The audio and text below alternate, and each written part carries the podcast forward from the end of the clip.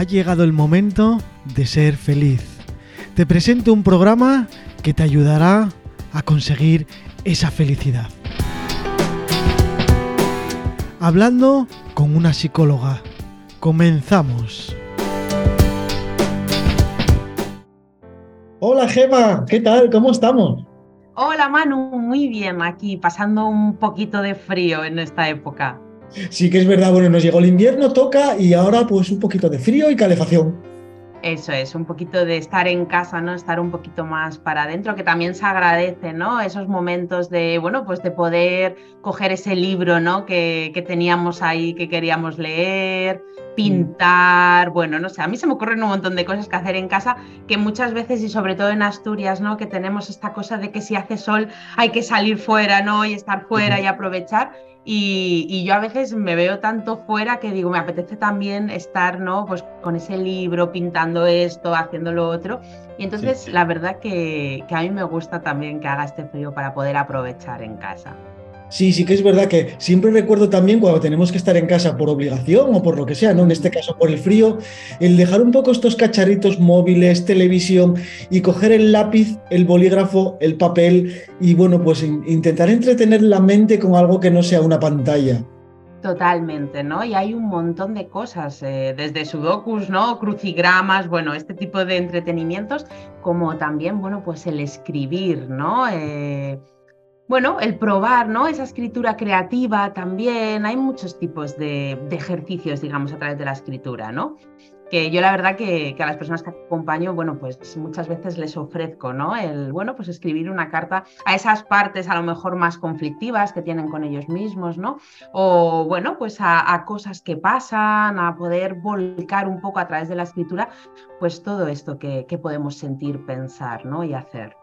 Sí, yo lo recuerdo mucho de, estas cosas que me cuentas, ¿no? Cuando tienes problemas, cuando te pasan cosas, coges una hoja, un lápiz, un bolígrafo y vas escribiendo lo que te pasa, lo que sientes, o incluso escribirle a, la persona con la que tienes el contacto, escribirle las cosas. Y, me acuerdo, pero muchísimo, ¿eh? Y es verdad que escribir eh, te da otra sensación mucho más positiva. Totalmente, ¿no? El cambio se nota una vez que has podido desahogarte a través de la escritura, ¿no? Y bueno, yo también que pude estudiar grafología, bueno, pues es increíble, ¿no? La conexión que hay un poco de esa mano que escribe con tu cerebro, con lo que tú eres, con lo que tú sientes, con lo que tú piensas, ¿no? Y, lo que se puede sacar realmente a nivel grafológico, ¿no? En un análisis como tal de grafología de la propia escritura de la persona. Exacto. Y no nos olvidamos de escribir porque muchas veces estamos tanto tiempo sin escribir que luego nos ponemos y es que no, sabemos. Eso es verdad. Yo la verdad que, es una cosa que, hago mucho, ¿no? Eh, bueno, pues estar escribiendo, yo creo que todos los días, constantemente por mi trabajo escribo, ¿no? Intento eso, escribir a mano y no escribir tanto a ordenador. Y, lo noto, ¿no? O sea, noto que tengo como esa agilidad, digamos, que no se me cansa la mano de, de otras personas que a lo mejor, bueno, pues no tienen tanto ese contacto con la escritura y a la mínima que escriben medio folio, ¿no? Pues notan ya esa mano cansada, que no pueden más y al final no perder esa habilidad que, entrenamos también tanto, ¿no? Y que es tan importante aprender de, pequeños, bueno, pues creo que es importante conservarla, ¿no? Y tener un poco ese contacto medianamente continuo, ¿no? Con la escritura. Sí, que es verdad. Mira que mi trabajo es todo ordenador, tecnología ordenada, pero yo antes de crear una cita ya simplemente yo lo escribo siempre. Soy ya que como el rey del POSIT, de las libretas y de escribir. Es verdad que luego lo pasas pues al calendario digital, a no sé dónde, pero pero sí que soy, y además me gusta el lápiz. Yo soy de las personas que me gusta. El lápiz. El lápiz, sí. Qué bonito. Bueno, pues hoy comenzamos con, un tema, vamos a continuar un poco toda esa trayectoria que tenemos de psicología de tu parte. Eh, hoy toca el triángulo dramático. Eso es, Manu, y vamos a hablar del triángulo dramático. Bueno, pues cuéntanos un poco qué es eso del triángulo dramático. Bueno, pues el triángulo dramático es un diagrama que fue creado por el, psicólogo, Stephen Karpman en 1968, el cual fue discípulo de Eric Berne, médico y psiquiatra, creador de la teoría del análisis transaccional. Respecto al análisis transaccional, hemos hablado en otros programas, Manu, como por ejemplo en el que explicamos ¿no? los estados del yo, que creo que ha sido uno de los programas eh, más escuchados, ¿verdad? Exacto, sí, sí. Y con diferencia, ¿eh? La verdad que, bueno, yo es un programa que, recomiendo bastante a las personas a las que acompaño porque, bueno, eh, es una herramienta de autoconocimiento bastante importante, la cual yo trabajo bastante con ella y la verdad que está teniendo bastantes buenos resultados. Aquí vamos a hablar un poco de ellos, ya que dentro de la teoría del análisis transaccional está todo unido y relacionado, ¿no? Bueno, pues el modelo del triángulo dramático se utiliza también como herramienta de, autoconocimiento y toma de conciencia en la psicología y en la psicoterapia.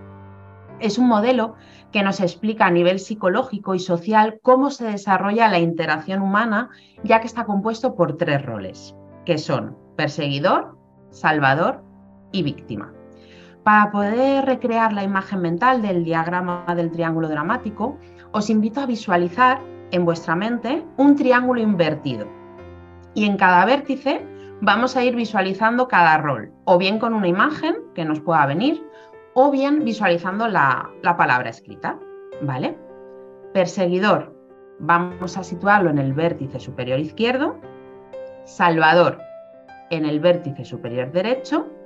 Y víctima, en el vértice inferior. ¿Lo tenéis? Yo sí, yo lo tengo, además, bueno, soy de imaginación muy fácil, entonces ya tengo los tres vértices enfocados y en la cabeza, ¿no? Y ahora, ¿en qué consiste cada rol de esos tres? Bueno, pues eh, Cartman nos explica que vamos a entrar en los roles del triángulo dramático en las relaciones con carácter conflictivo que podemos tener, bueno, pues con diferentes personas. Por ejemplo, yo puedo tener una relación conflictiva pues, con mi madre, con mi pareja, con un amigo, con una amiga, bueno, pues con diferentes personas, ¿no? Entonces, las personas involucradas en el conflicto van a posicionarse en determinados roles, según sus características personales y sus, eh, posiciones existenciales. Estas últimas pertenecen también a otro concepto de la análisis transaccional, que podemos verlas en otro programa, pero para explicarlo así como rápidamente, cuando yo me posiciono en estos roles, estoy determinando o bien que me siento superior que tú o bien que me siento inferior a ti. Vamos a verlo en la descripción de los tres roles.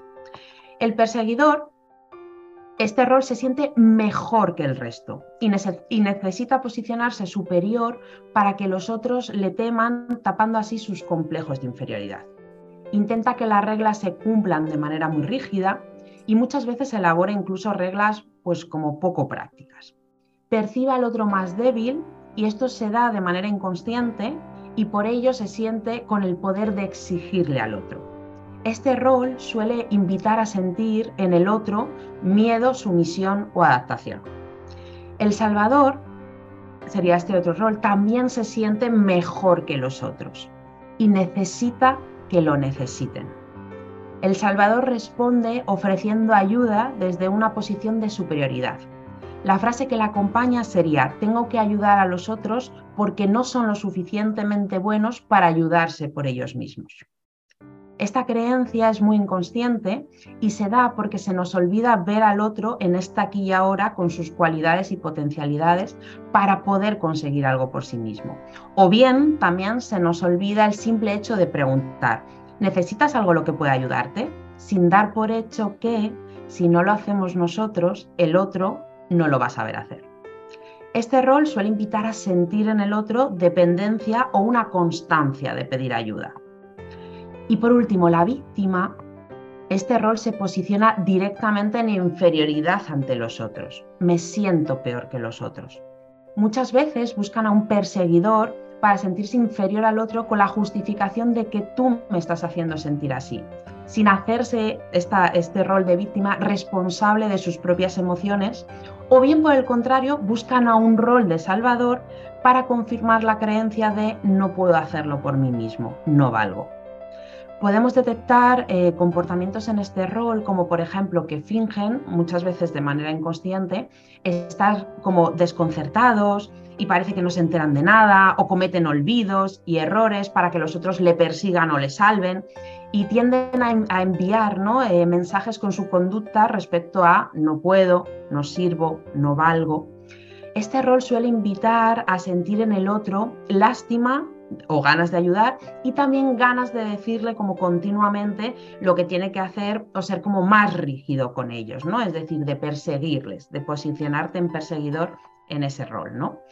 Y tenemos que tener en cuenta también ¿no? que las interacciones eh, de los diferentes roles dentro del triángulo dramático conllevan un descuento hacia el otro. Es decir, el perseguidor descuenta el valor de la otra persona, el salvador descuenta las habilidades de los demás para pensar, sentir o hacer por ellos mismos y actuar respecto a su propia iniciativa, y la víctima se descuenta a sí misma si busca un perseguidor se ve a sí misma como una persona que merece ser rechazada o invalidada y si busca un salvador, creerá que necesita ayuda para pensar, sentir y actuar correctamente para tomar decisiones. Y aquí, rescatando un poco los estados del yo, que si no habéis escuchado el programa, os animo muchísimo a hacerlo, vamos a ver que les, vamos a ver que cuál de todos los estados del yo se esconde detrás de cada rol. Hay que tener en cuenta que todos los estados del yo que aparecen en estos roles del triángulo dramático aparecen en su estado negativo, ¿vale? Entonces, el perseguidor sería el estado del yo del padre crítico negativo, esa figura de exigencia, autoridad, rigidez. El salvador sería el padre nutritivo negativo, esa figura que sobreproteja al otro y le invalida. ¿no? Cuando sobreprotegemos demasiado, invalidamos al otro, no le hacemos válido. Y la víctima sería el niño adaptado sumiso negativo, esa figura que se siente que no tiene ningún poder personal. Si yo, según lo estás hablando, a mi alrededor reconozco los tres roles perfectamente personas diferentes. ¿eh? es algo que realmente no nos damos cuenta, pero te pones a pensarlo y dices, es que conozco los tres. Eh, ¿cómo, podemos, ¿Cómo podemos salir de ese triángulo? Buena pregunta, Manu, y no es fácil de contestar porque cada persona tiene su propia historia y su propio triángulo dramático, aunque solo haya tres roles, ¿no? Y sean iguales para todos y para todas. Pero bueno, el triángulo dramático, como os comentaba, es una herramienta de autoconocimiento muy eficaz que utilizo con las personas a las que acompaño en sus procesos personales y trabajo principalmente con ellos y ellas, cómo a través de su historia han ido adoptando un rol y para qué. Y así es como trabajando conscientemente en las diferentes sesiones podemos conseguir ir saliendo de estos roles del triángulo dramático. Los roles del triángulo dramático no son auténticos. Cuando entramos en alguno de estos roles, que es verdad que cada persona tiende a desenvolverse en uno principalmente, pero también cuando se van dando las interacciones entre los componentes, se van cambiando de rol en una misma conversación. Pero tenemos que tener en cuenta que estos roles no son auténticos, como decía, porque responden al pasado en vez de a nuestro presente, a este aquí y ahora. Cuando estamos en un rol, estamos utilizando antiguas estrategias sobre las que decidimos cuando éramos niños, niñas o que escogieron nuestros padres. Por eso siento y creo que es importante el crecimiento personal para poder elegir por nosotros y nosotras mismas qué queremos y qué necesitamos para nuestro propio bienestar. Yo estoy seguro que muchos de los oyentes que tenemos eh, están dentro de algún rol de estos, ¿no?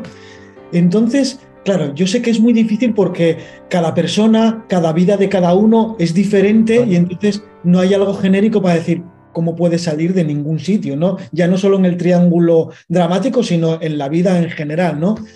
¿Cómo podemos ponernos en contacto contigo, Gema? Pues para intentar solucionar de forma personalizada, eh, pues, eh, cómo salir de ese, de ese triángulo, de ese rol de ese triángulo. Sí, que al final es verdad que todos participamos en uno de estos roles, ¿no? Y siempre tenemos como, muchas veces, claro, como os explicaba, ¿no? Es como de manera inconsciente yo entro ahí, ¿no? Es verdad que esto ya sí que necesita otro programa sí o sí, porque no se puede explicar de manera rápida. El triángulo dramático favorece los juegos psicológicos, ¿vale? Que no se entienden, o sea, esto dentro del encuadre que hace el análisis transaccional, evidentemente, ¿no? Eh, no se entiende como, bueno, pues eh, sí que es verdad que hay manipulación y tal, pero no es como esos juegos psicológicos que se puede entender como a grosso modo en la sociedad, ¿no? Sino que existen los juegos psicológicos dentro del análisis transaccional, que lo podemos explicar en otro programa que es súper interesante y entonces, cuando, cuando podemos detectar qué juegos se están dando, más por el perseguidor, más por el salvador o más por la víctima, podemos ver cómo salir de cada uno. Pero claro, hay que identificar a qué juegos juego yo, con qué personas, cómo y para qué. Por eso necesitamos efectivamente ¿no? que sea en ese acompañamiento de alguna manera. ¿no? Sí que es verdad, con esta información podemos empezar a ser conscientes, identificar un poco ¿no?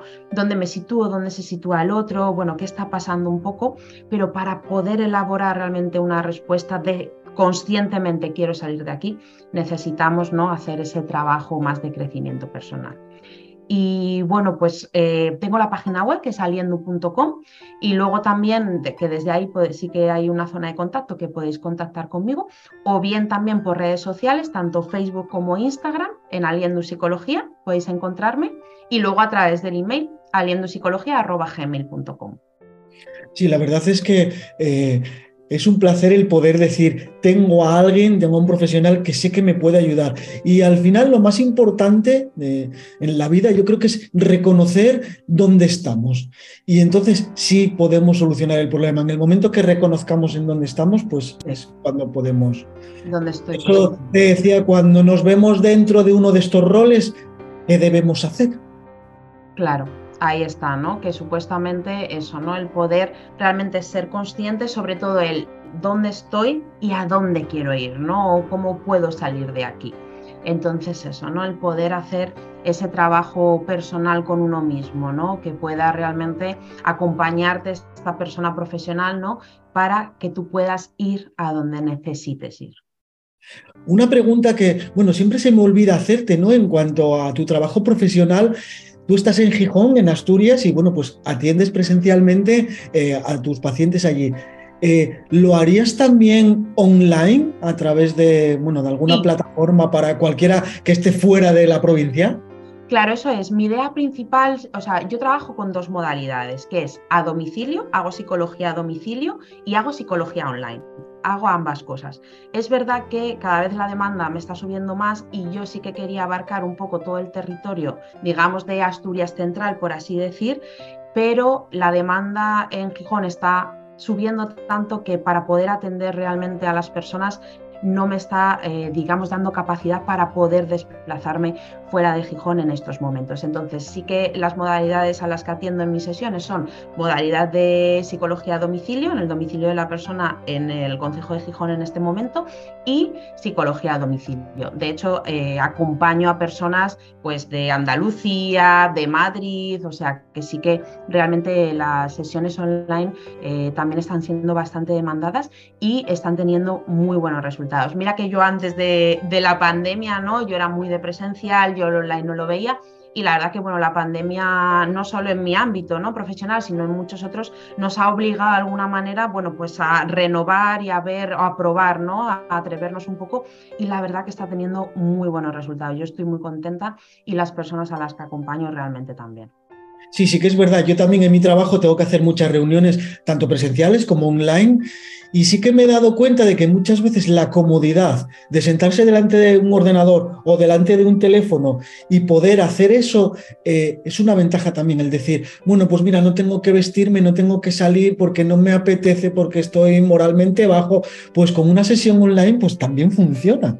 Totalmente, ¿no? Y muchas veces eso, ¿no? Nuestro estado de ánimo no nos lo permite o nuestra agenda no nos lo permite, ¿no? Y también es verdad que estamos evitando, digamos, el tiempo en desplazamiento, ¿no? Y bueno, el coste del desplazamiento, si, si al final eh, vas en coche o, bueno, en transporte público, ¿no?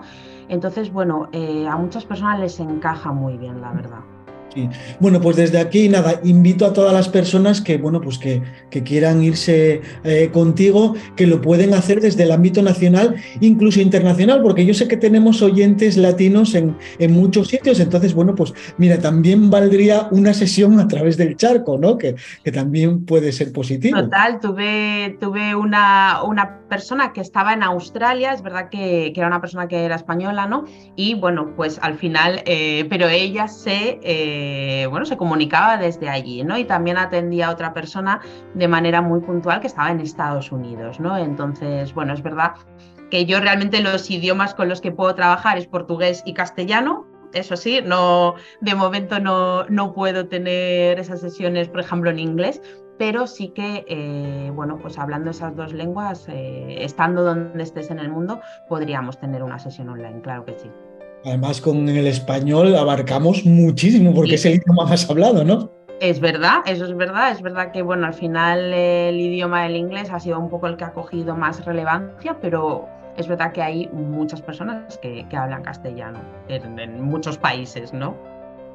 Bueno, pues como siempre, Gema ha sido un programa muy educativo en el que hemos visto cosas nuevas, hemos aprendido y bueno, pues eh, nos despedimos aquí hasta el próximo. Hasta el próximo, Manu. Muchísimas gracias de verdad por este espacio, por poder generar más conocimiento sobre la psicología y estoy totalmente agradecida. Así que os mando un abrazo enorme.